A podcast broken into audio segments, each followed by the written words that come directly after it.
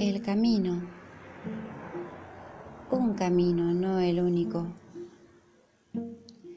Si de sustancia pura está hecho el camino sentido, lo efímero no crece, no se sostiene, no tiene cuerpo ni sentidos.